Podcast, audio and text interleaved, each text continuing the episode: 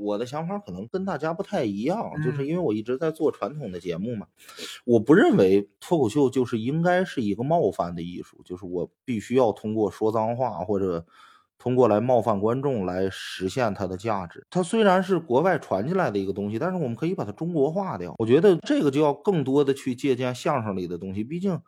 老祖宗研究了那么长时间，就是我们怎么让人发笑，然后我们把它扔了不用，然后自己坐在这儿来来创新自己的东西，我觉得这个事儿挺傻的。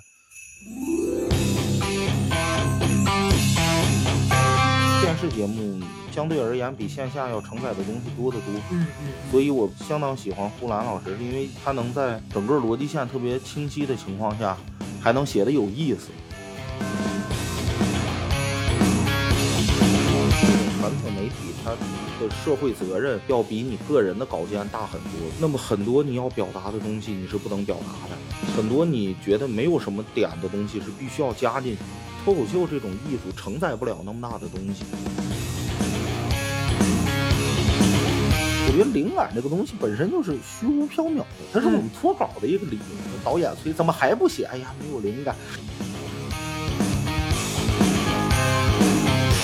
每一个能坚持做喜剧的，都有一段不堪回首的 童年。哎呀，我们跟那个周星驰老师是一样，哎呀，不不不不不，往大里说往大里说。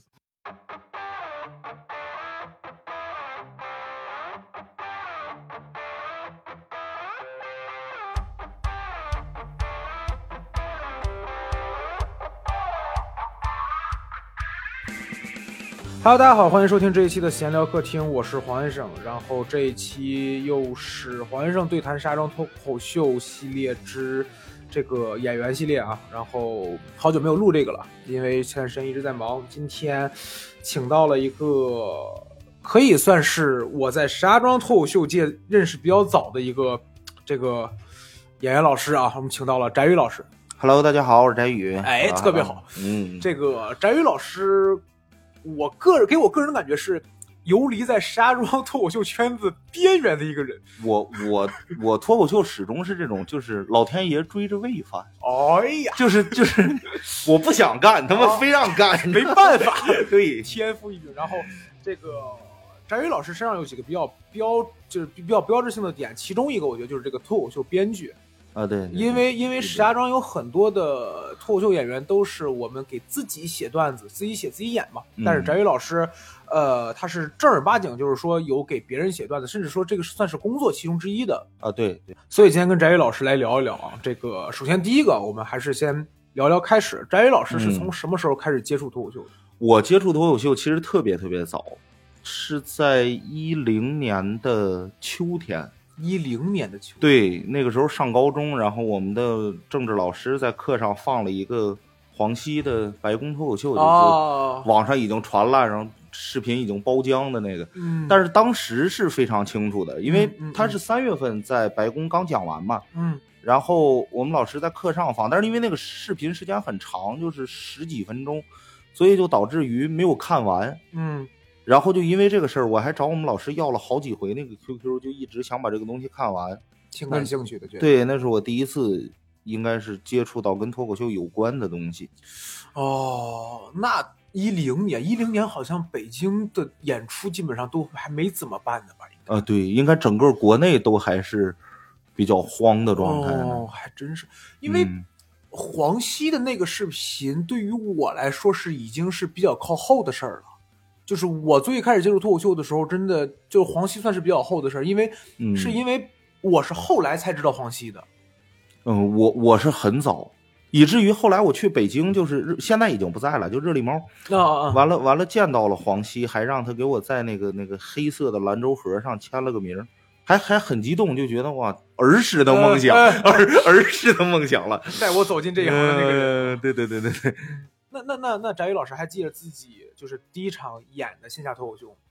呃，就是看怎么定义线下了。就是我可能定义的线下脱口秀跟跟大家不太一样，大家定义的线下脱口秀可能是说我去做到开放麦或者什么的。嗯嗯我第一次演真正所谓的线下，其实是在电视台，是在给观众暖场，哦哦，是在一七或者一八年，记不太清了，应该是在一一一七年吧。嗯嗯就就啊、对，一七年，一七年，一七年的夏天，是当时这个河北河北电视台录制的时候，然后进来好多观众，嗯然后主持人在化妆，然后就会有这么一段的空档期，没有嗯人能上来撑这个场，最后嗯就是让我上去暖场。我那是我第一次，当当时是有稿子有段子，没有没有就稀稀碎，以以互动为主。也没有互动，就是提前五分钟告诉我，你要不上去讲一段吧。我其实写了那么多东西，但是我没有讲过，然后就就上去。当时有一个特别火的人叫周云鹏，我就我这这叫你你你，呃对对对对我还不愿意欺负你呢。对，就那种铺盲子的路子，子对对，然后我就上去模仿他，模模仿了一段。嗯嗯嗯我我觉得效果还好，啊，但大家可能不这么想。观众他干什么呢？对对对对对，哎，是我曾经去过那个棚吗？就是就是那儿有很多凳子堆起来那一次。一千一千两百条啊，对，是是，哦，我因为因为我去过一次这个河北台，然后有幸参加过一次节目录制，但是我看那个凳子都是堆着的，因为可能是因为当时呃疫情原因，然后可能没有能够那那个是装修后的一千两百平了。我当时哦录的时候，它有点像电影院，就铁架子焊的那种阶梯座椅。哦哦哦哦，所以说那那是是是在那种情况下，对，但那种情况下我感觉不太好讲吧，因为观众也不是买票进来的，而且可能观众都在想等着能不能看所谓的角儿啊、腕儿啊、明星啊这种。这对，种那那个就是你刚才说的没有互动，就没有办法有互动，因为，呃，我在讲脱口秀的时候呢，然后他们的机位还会抓拍观众的表情，就是你们、哦哦，你们看到的好多综艺的鼓掌呀、笑啊，其实都是后期加的，这可能好多人都知道。就就跟那个来大家鼓个掌，对对对对对然我们拍个素材那种。然后我后来去录《难过女人关》的时候，我还跟他们的导演学了学怎么怎么说这些话，然后抓拍这些观众的状态。嗯，那个时候其实才知道，哦，原来台里的暖场跟咱们想的还是不太一样。哦，因为我看过好多好多人也来台里暖场，嗯就是，嗯，可能跟我想象的也不太一样。嗯他们那些专业的脱口秀演员也去台里暖过场，玩的很嗨，甚至还有一个印象很深的演员，最后还玩了一段 B-box。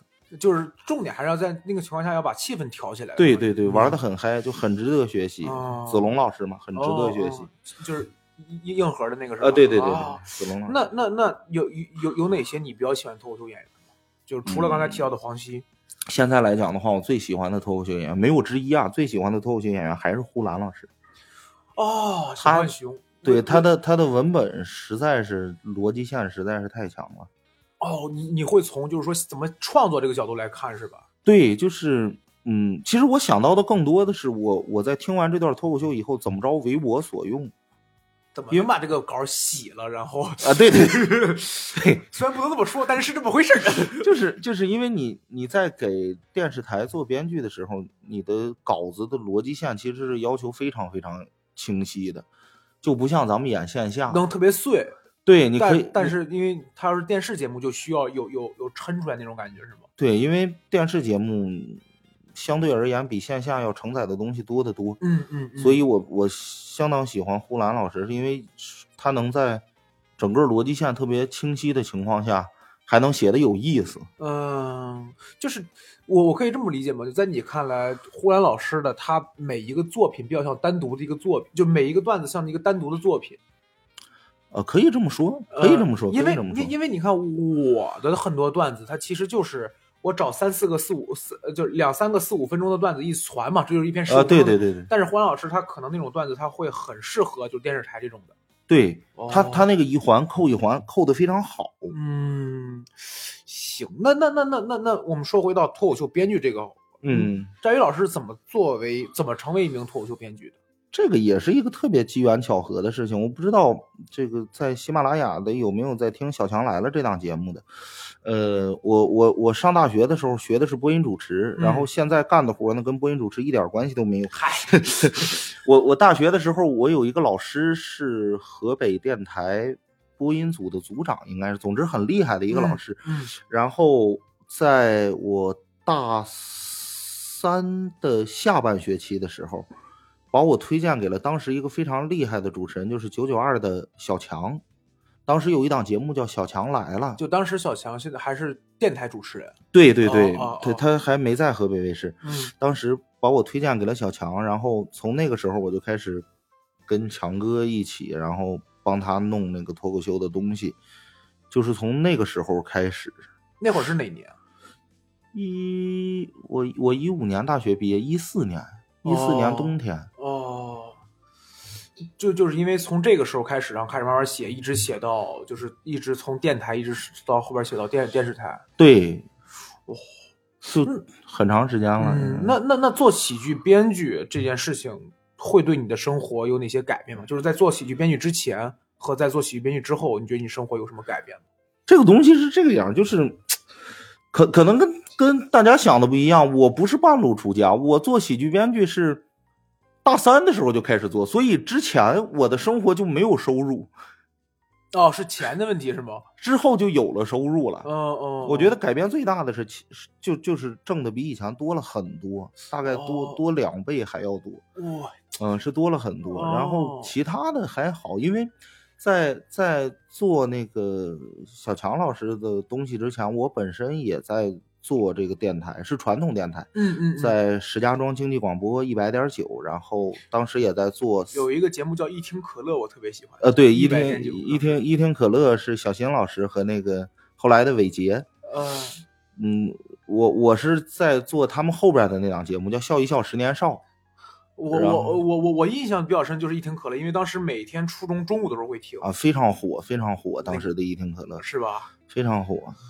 哦，哎，那那那那你平时生活中算是一个比较逗的人，啊，算是就是有人一直这么评价你是吗？算是，因为是这样，就是养成了一个习惯，就是得出梗，啊就是这这这个破习惯是从小学养成的，对，就是得出梗。就就有点像池子，就是从接老师话茬开始。嗯嗯嗯，其其实是喜剧的核心是悲剧，其实是是一个关注度的问题。因为我这个人从小没有什么这个一技之长，嗯嗯嗯所以你必须要通过一些东西，然后来吸引班里女孩子的关注。嗯嗯就嗯 我懂的都懂这种。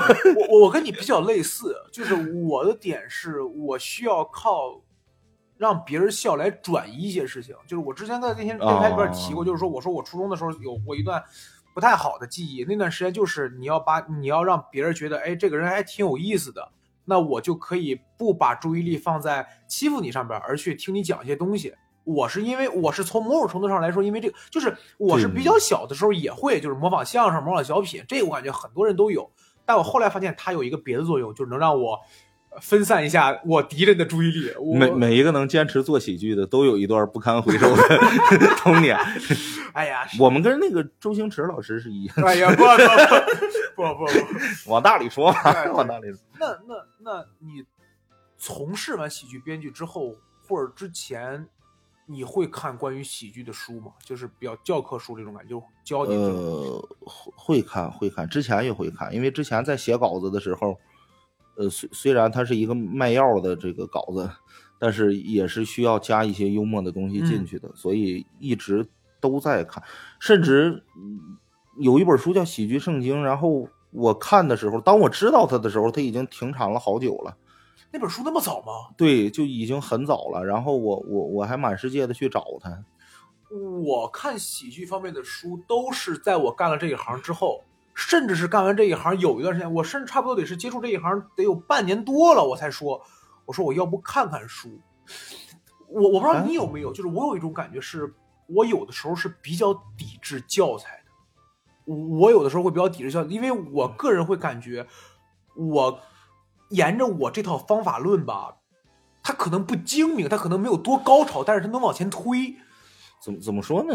脱口秀这个东西，我我现在也始终不认可他的，因为他始终没有国家出版的这种教材也好、它没有所谓的一定之规。对，包括我们现在正在谈，可能过一阵儿时间，石家庄的朋友比较了解，有一个书店叫秋林书城，然后过一段时间可能会让我去讲课，讲的就是喜剧的艺术，对，就是喜剧在生活中的运用。你这个东西就纯经验之谈，哎，对对对，没有说我就应该这样或者就应该那样。嗯嗯，你你说脱口秀大会上好多人的那些技巧，你在书里呢，你找不到啊，没有技巧啊。有有就是有些东西我我是呃我我我跟你的想法类似，但有一点不同，就是我是感觉有些技巧能找到，但是不是说你找到了技巧吧，你就把能你就能把它实现出来，或者说你就能把它一比一复制出来。对对，我是这么想的。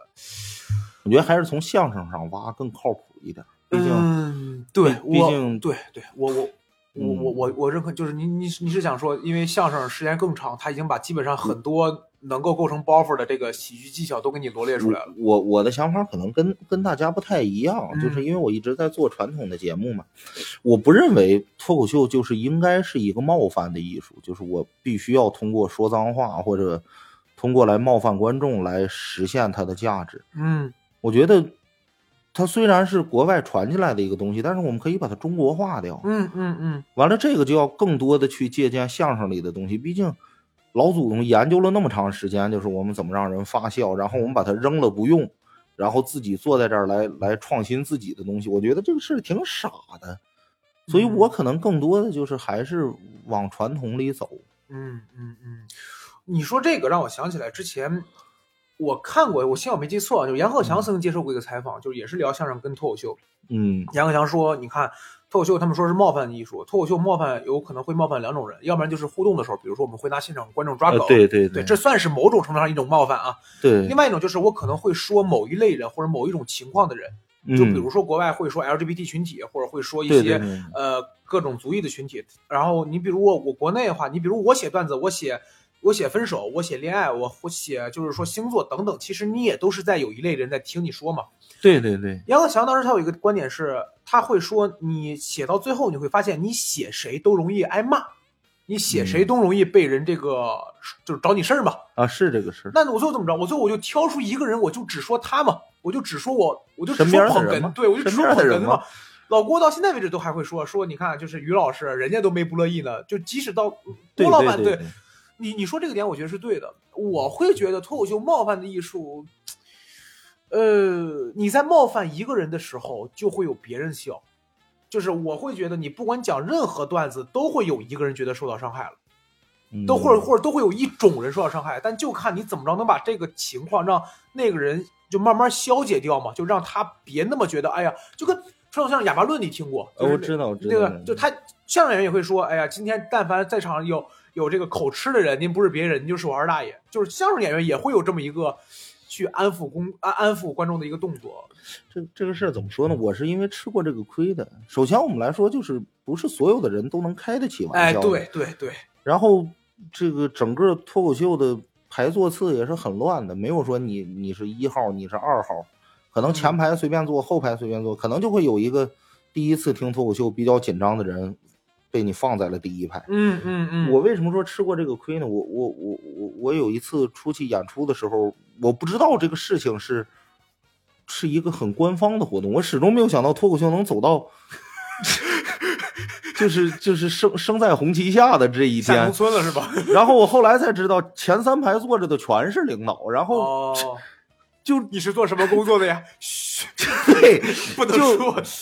就后来那个负责人就跟我说，说你以后不要这么问他们，他们会很尴尬。你们两个人什么关系啊？嘘，然后然后就很，我就过去，我说老家问一下做什么工作，那个嗯，算是个官儿吧。然后我就我最后就调侃他，我说哦，原来现在这种说话方式也能当官儿了呀。后来他们说你们不要这么逗他。啊，这确实是，这确实是。对，这个这个就是这个，其实就跟老郭说那个，就是你给不同的人表演要用不同的技巧，以及你要去想不同的办法。对，尤其是提前要跟主办方沟通，对，一定要问清楚观众，你知道吗？行行，那那那那再往后聊，就是嗯刚才翟老师也提到了，现在给这个电视台写脱口秀稿子，那你觉得给电视台写稿子和给自己写最大的不同现在是什么？嗯，我觉得最大的不同就在于约束性吧。嗯约束性，你自己写稿子可能就是心血来潮，然后就就来了。比如我今天遇着了一个非常操蛋的事儿，我就坐在这儿把它记录下来，然后用一些技巧，别管真的假的，我把它 我把它能延伸成一个五分钟，然后上开放麦。嗯嗯嗯最最终我也没有那么大的承载压力，总之是开放麦嘛。然后今天我站在这儿，反正我把我心里的不痛快说出去了。至于你痛快不痛快，那是另外一回事儿。对，就也还 OK。但是电视台不一样，电视台首先你写的东西不是自己的，嗯，你能 get 到的那个点，主持人不一定能讲得出来。嗯，嗯这嗯这是其一，其二最大的是，嗯，这种传统媒体它的社会责任要比你个人的稿件大很多。比如我我写的东西，最终是要在往大里说是要在上星的卫视播放的，嗯那就是全国人都可以看。嗯，对，那么很多你要表达的东西你是不能表达的，然后很很多你觉得没有什么点的东西是必须要加进去的。嗯，因为我除了在带来快乐之外，还要让你要么学到一些东西，要么引发你的一些思考。这个其实，我说句实在话，我觉得脱口秀这种艺术承载不了那么大的东西。或者说它能承载，但是会承载的很累，大概是这个意思。，对，我觉得它本身就没有那么大的社会，它就跟相声一样，图个乐。就像老郭说，你现在指着相声，然后教书育人，听完相声以后，我就博士后毕业了，这这很难，你知道吗？这个 就就当东西了，对脱脱口秀也是这样的一门艺术。我希望通过十五分钟或者半个小时的脱口秀，然后我学到一些知识，感悟一段人生。你你这活的也太太细致了，但是没办法，他卫视必须要求你这个样子，嗯嗯它是嗯越越高的平台，这些东西就越多。嗯，明白。所以你你会看脱口秀大会，他也是这样。对他他除了演员上来演完以后，他会把演员最卑微、最微小的那个生活无限放大。嗯，比如何广智说：“我最近租了一个大房子。七十平。”对，就是就是小人物放大，然后嗯让你引发到你嗯，你的一些东西嘛。那那你给那你给别人写稿子，就是除了给主持人，或者说甚至会给一些嘉宾也要写稿子，那你有遇到过一些比较 恶心的事儿吗？就是不太愉快的。呃，还好，是因为这样，就是这个就涉及到一些比较挑能播的讲啊，蔡老师。比较比较内幕的东西了。因为有一些嘉宾是这个样，嘉宾没有什么事儿，但是他的助理事儿会很多。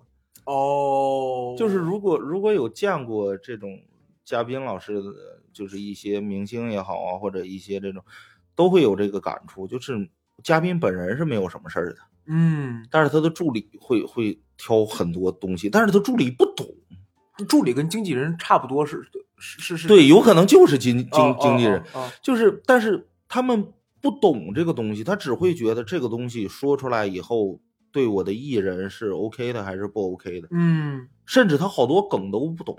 嗯比如说之前写写过一个段子，说那个，呃，一一几年的事儿呀，然后就说念大家的留言，嗯嗯嗯，然后有一个留言是三年前的，哦，其实是做了一个包袱，就念了一个三年前的留言，然后说新年你想做什么？我新年最想做的就是先把邮箱清一下。哦其实是一个包袱。然后他说：“哦，那我们三年前的稿子都都不读，显得我们嘉宾多不敬业。哦，就明白了，明白了，明白了，就是会有那种就是对，然后他说：“你这个本身也不搞笑，这也不是个笑话，还显得我们很不敬业，这怎么能说呢 哦，是我我其实想问，我当时想这个问题的时候，就是因为之前看吐槽大会嘛，？”嗯，你会有的时候觉得，哎，这个嘉宾这个竟然敢聊，但也有的时候会说，哦，这个嘉宾这个不能聊，就是，但是我后来一想，就是电视台好像也不太会去写一些，就是去给嘉宾自爆啊或者自黑这种的梗，嗯基本上不太会，因为你像我们请的嘉宾是很少让他们说脱口秀的，基本上是表演才艺访谈、演个小品这种的。哦，明白，因为如果如果主持人一段脱口秀，嘉宾在一段脱口秀，那跟吐槽大会也太像了。明白，明白，明白。那那那，作为脱口秀编剧，你会比较容易出现灵感枯竭的情况吗？因为我我我先说我，就是、嗯，我我觉得以及现在大多数石家庄脱口秀演员基本上就是在靠灵感吃饭。我们最多的就是能想到一个题材，怎么着把这个题材上面去加梗。但是即使这个创造量，我感觉和编剧比起来还是不对等的。所以想问你，这个这个事情就很好玩儿，因为我身边的人始终认为编剧是那种不食人间烟火，然后每天特别仙儿，活在自己的世界里。我甚至写段子也讲过我自己的事儿，但是其实不是，编剧和和搬砖的农民工啊，这个敲代码的程序员是一模一样的。上班嘛，就是很多事情不是由着你的性子做的。就是说说一个不太恰当的例子吧，我觉得灵感这个东西本身就是虚无缥缈的，它是我们脱稿的一个理由。这导演催怎么还不写？哎呀，没有灵感，就好像一个一个女生说对这个男的说：“你为什么不喜欢我？”哎呀，没有感觉。其实无非就是觉得丑或者穷或者哎呀，对吧？方方面面就是就好像怎么说呢？就好像小姐不能等着自己有了性欲才出来接客是一个道理。这个比喻虽然很脏，但是有一些些恰当。詹老师，这是我从那本书上看到的，是是这个样，就是你你不能说等着有了灵感再去接电视台的活儿，那样的话你会饿死的。嗯，所以我们不存在有没有灵感，就是只要一个月给上五万块钱，其实都有灵感，好，什么灵感都有。看着这钱 有灵感了，有灵感。光想着钱怎么花就能写好几分钟，是是是有一套模式在里头的，是我们这个这个也没有说教科书的东西，就是我一直在创作，然后养成了一个自己的模式。那那你有写不出来的时候吗？就真写不出来了？几乎没有，因为是这样，跟你们那你怎么不更新更新你自己的线下段子呢？啊，翟老师，是是因为是因为烦了，是真的烦了，就是是这个样子。你你想象中的那个脱口秀编剧，比如说我做这一档节目，我可能需要呃十五分钟的脱口秀，然后十五分钟的脱口秀，我可能只需要三十个段子。但其实不是，你还要改一遍、两遍、三遍、四遍，嗯，你最终的那个成稿可能大概六七十个段子就扔进去了。嗯嗯嗯，所以我们的废稿率极高，高到什么地步？我身边好多朋友，他们做网络直播的，跟我说：“你把你的废稿发给我，我直播的时候念。哦，”我我大概一个月扔掉的稿子够开一个专场。嗯，反正也不好笑，扔就扔了吧。对对，其实有很多是是是不错的，但是我还是不会留。我我这个人从来不把废稿留着。哎，你你没有考虑，就比如说线上，就是线上的那些段子，有些你不太好用或者不太能用的，你就把它改一改放线下吗？没有，就废掉就废掉了。为什么呢？这个就是装逼点说，还是因为能写，你知道吗？哦还是因为能写，就是嗯，不不是很珍惜自己的东西。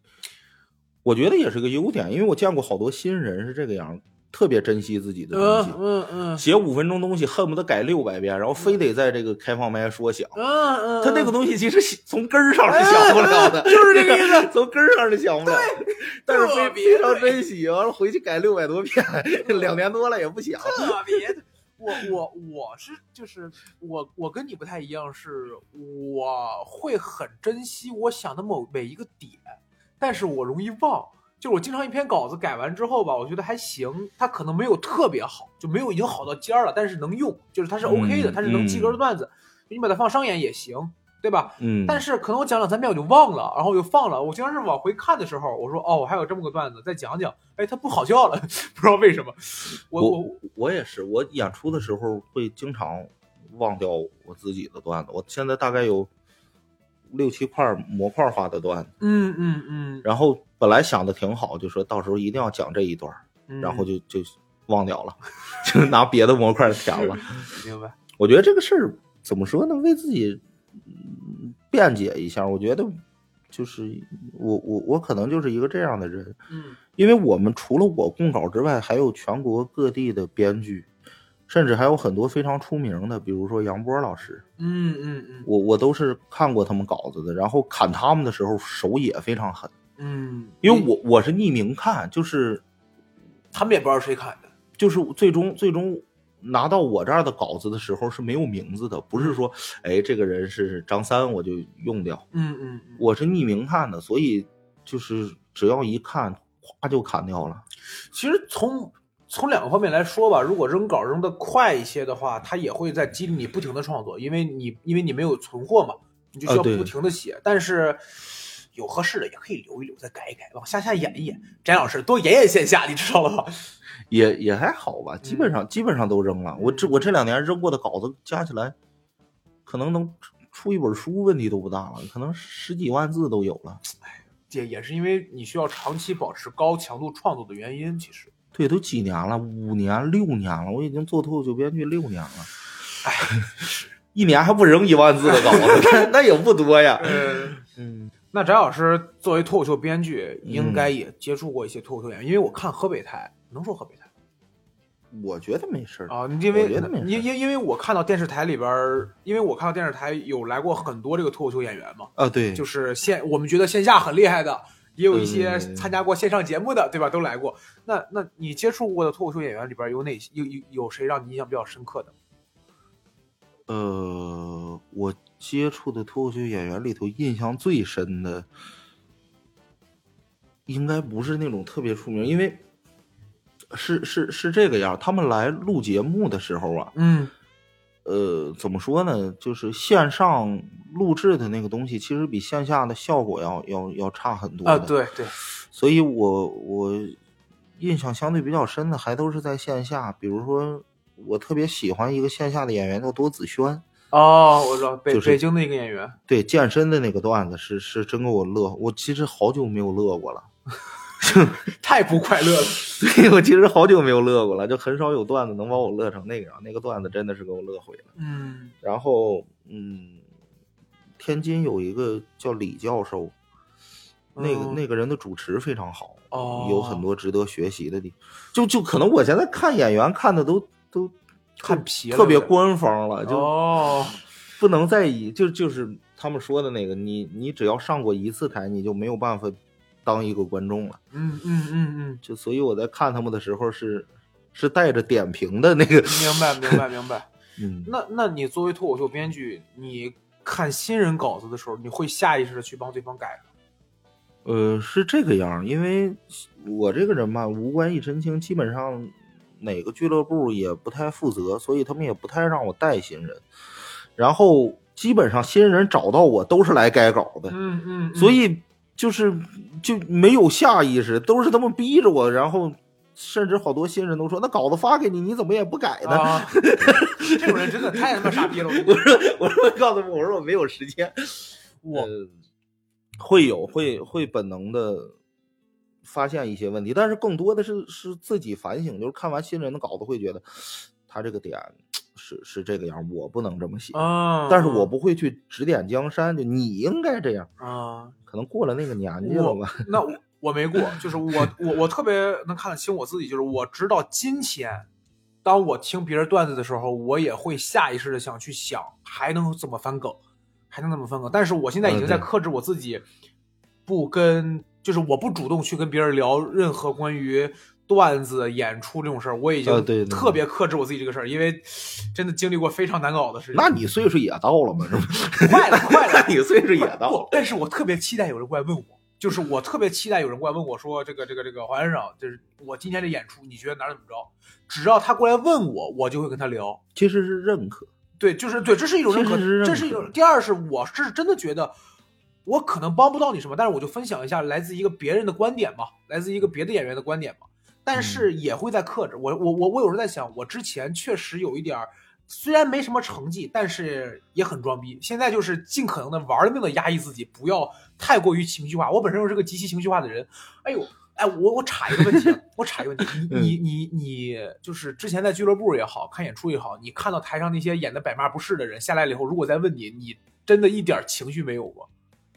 啊，没有，说实话没有，因为见的太多了，你也就我我见的多的都是黄先生，我特别喜欢这一行，我真的特别喜欢脱口秀，我一定会坚持演下去。是是因为这样，我在这儿混着，你知道吧？我我我我可能是这种人见的太多了，因为我从大学的时候在电台做节目，我身边就有好多人跟我说，嗯嗯，你你嗯能不能带我去电台做节目，带我去电台做节目？嗯我就觉得就就很容易的样子，就感觉，因为我我在那里边也什么都不是，我只能搞定门口的保安，剩下的我都搞不太定，嗯，每次去还得甩包烟什么的。这种状态。大爷，我进去了，大爷，又来了这个人，这个行。那那那，说到喜剧编剧啊，然后嗯我在写提纲的时候，我想到我想到六兽了。就是啊我们都知道六六兽，六兽一开始也是做演员，但是现在更多人知道他是因为一喜的编剧嘛。所以我想问你，就是如果让你选择的话，你是更喜欢上台表演，还是做幕后编剧？这个东西，我觉得随随时间是不一样的。嗯我我只说我现在啊，嗯嗯嗯，我现在其实是更想上台表演的。嗯呃，往前推个五六年，我是喜欢在幕后做编剧，为什么呢？就是因为那个时候候没有机会上台演，你不知道上台演是什么样。哦，哎对对，就就人家是嗯这个干一行，我就属于这种，就是就是干一行爱一行，就就莫名其妙的就爱这行了。嗯嗯，就是当时干吧，也是硬着头皮干，一个月挣两千块钱，呃。硬硬硬着头皮干，干着干着干着干着，这出息了，你这哪儿说理去？就后来有上台的机会了，我我觉得还是要上台。就像之前在电视台实习的时候，嗯。呃，做幕后记者，然后去北京采访什么的，我就觉得当记者挺好，嗯，到哪儿人都高看你一眼，嗯，然后安排的饭也不错，车也不错。先得先得先说饭，这于老师，对，后来有机会做主持人了，然后就觉得，哎，做主持人挺好，嗯，因为你可以把你自己的一些观点，这个散播给大家，然后并嗯得到一些人的认可。嗯那个时候在电台还做导播，做导播就就是接电话，那个是真接电话，不是说就是你们想象的那种卖药然后都造假。然后有一个老太太特别关心我，基本上每三天打一个电话过来，因为他算我的时间，嗯嗯，就只要今天是我上导播，他就打电话过来问我找着对象了没。这，然后就跟他说：“你说妈，我真上班呢，我现在真的忙，妈别打过来了。是是真的有一个老太太，我都不知道她是谁，我到现在也不知道她是谁。”嗯，但是她就是每一段时间，哎呀，你那个有对象了吗？阿姨给你介绍一个。阿姨家们有三个女儿，真正连连爱。就是就是你的嗯思想可以传播出去，嗯然后嗯得到嗯认可，我觉得这个是挺嗯，OK 的。因为我想过，就是我是一定要上台表演的人。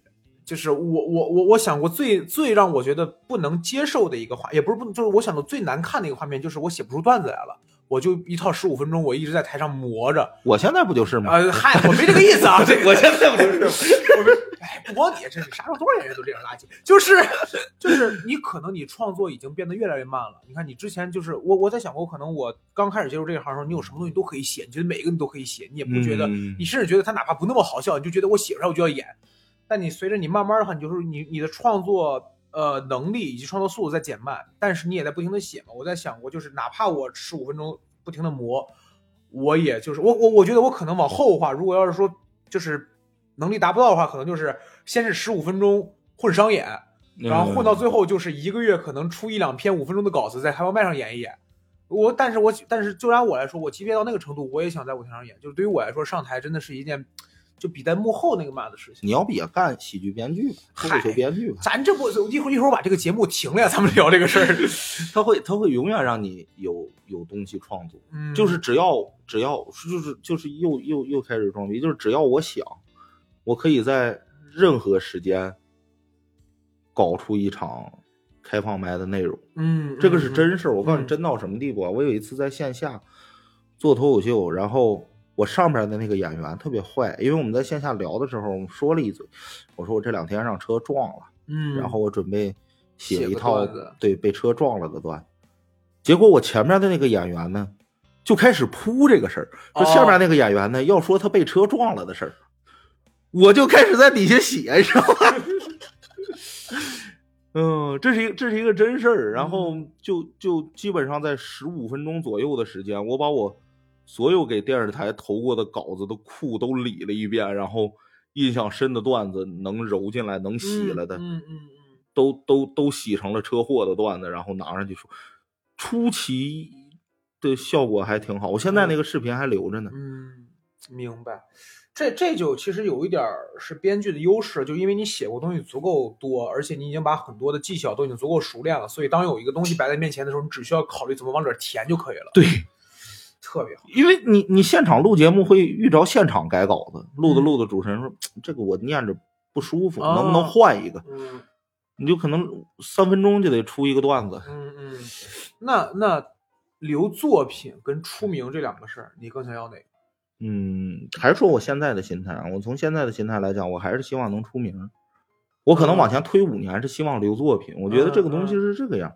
呃，各行各业吧，我可嗯能现在还处在一个比较浮的状态。我觉得任何行业你想取得什么样的成就或者怎么样的话，我觉得活下去是第一位的。哎，对对对，我觉得只要活着，一切都有可能。我嗯我只要吃得好，穿得好，我未来可能就会创作出更多的东西。哎保哎，保不齐哪个就留下来了。对吧嗯就像余华老师的嘛，难受的是你们，我们快乐就完了。我 我之前想过这个，我就说，就是如果给我个机会啊，我甚至想就是说黑虎，就是因为现在网上有一些小鲜肉什么的，我们不提名啊，嗯但是就是说口碑不是很好，但确实流量高。虽然说我们看到的是他口碑不好，但是只要他有流量，他一定是能够嗷嗷挣钱的。啊，对，之前有人问过我这个问题，就是如果有选择，你是希望默默无闻，还是遗臭万年？哦遗臭万年也也是就就跟秦桧一样，你有人记着总比没人记着，有人恨着总比没人记着强，是吧？你你跪在那儿吧，也是这么多年，谁都知道这玩意儿怎么说剑走偏锋吧？你、你一箭一箭射到了隔壁的靶子上，也是十环，你这个东西。周奇墨曾经说过有一个点特别好，我觉得就他说他说他拿完脱口秀大王那一年，他说我要挣钱，因为有些事儿是就这两年才能干，而有呃些事儿是可以一直干下去的。对对对，那那翟老师有写过证据吗？呃，写过，嗯，就是但但是这样还是那个，看你们怎么定义证据。我写的所有的证据都是搞笑的。不，你看我是这么想的，就是有的本子它是以搞笑为主。故事情节为辅，就是它可能没有什么故事情节。就比如有些网剧，我曾经看过有些网剧，我个人觉得是它没有什么多大情节。比如说一个人的成长史，就一个人的奋斗史，就这个我在我看来，它是它的剧情部分不那么重要，重要就是看他们几个人的情节关系，然后怎么出梗嘛。就就是看你怎么，你觉得屌丝男士算正剧吗？不算啊，那就没写过。哦，嗨，不，那你那你觉得像候车室的故事、家有儿女这种算吗？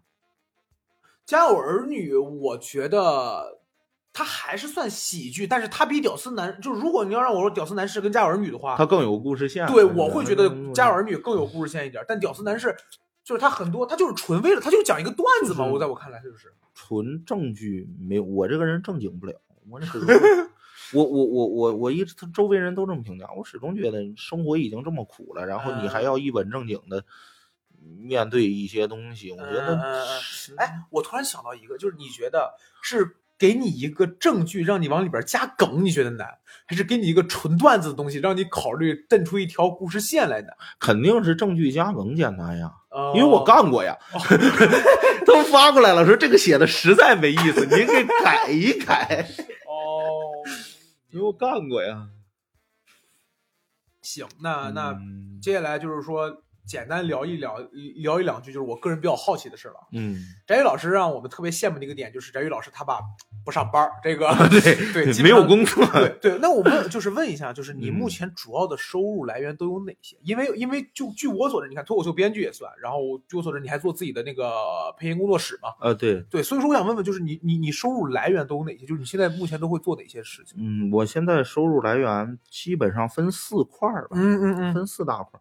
就是之前你也说过，我这个人没有专职，专都是兼职，干着嗯干着就都成了专职。嗯基本上分为四大块儿。嗯呃，第一大块儿呢是编剧费用，嗯，编剧嗯费用首先包括这些河北卫视呀，包括一些电视台的这种编剧，嗯然后还包括一些抖音短视频。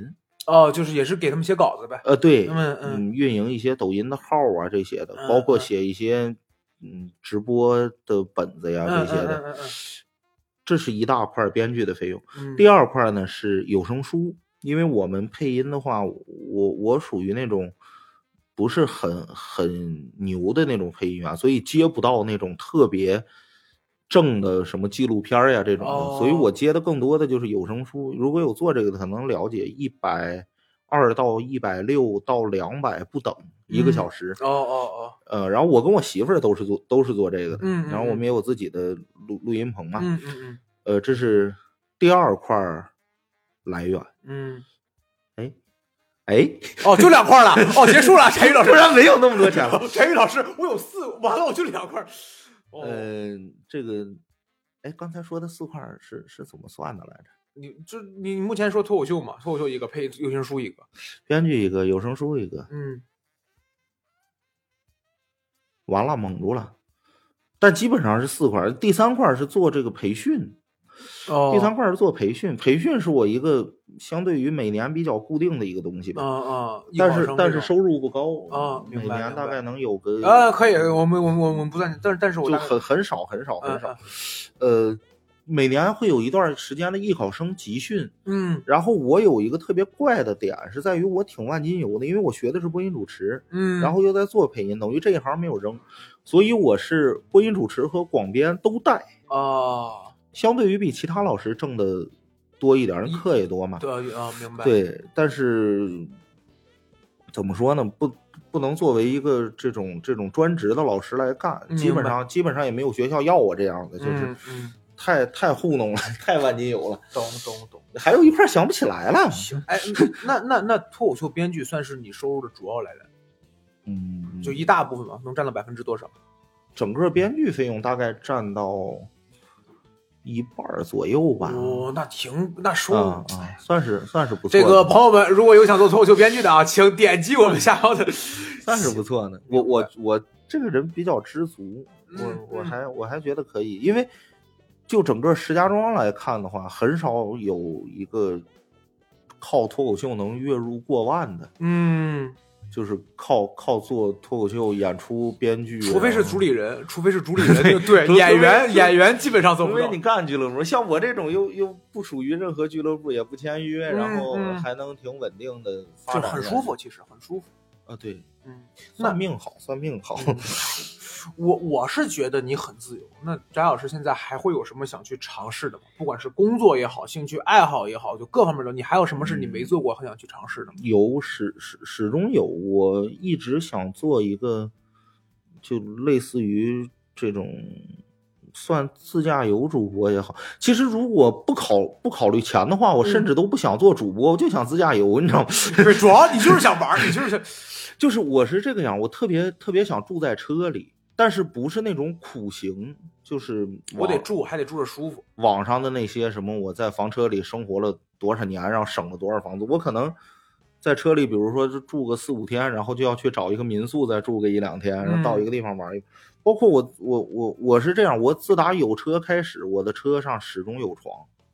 嗯，听起来好像不太正经啊，呃，挺正经的。听起来结婚，翟老师一结婚的人不会的，不会的，挺好听起，来好像不太正经。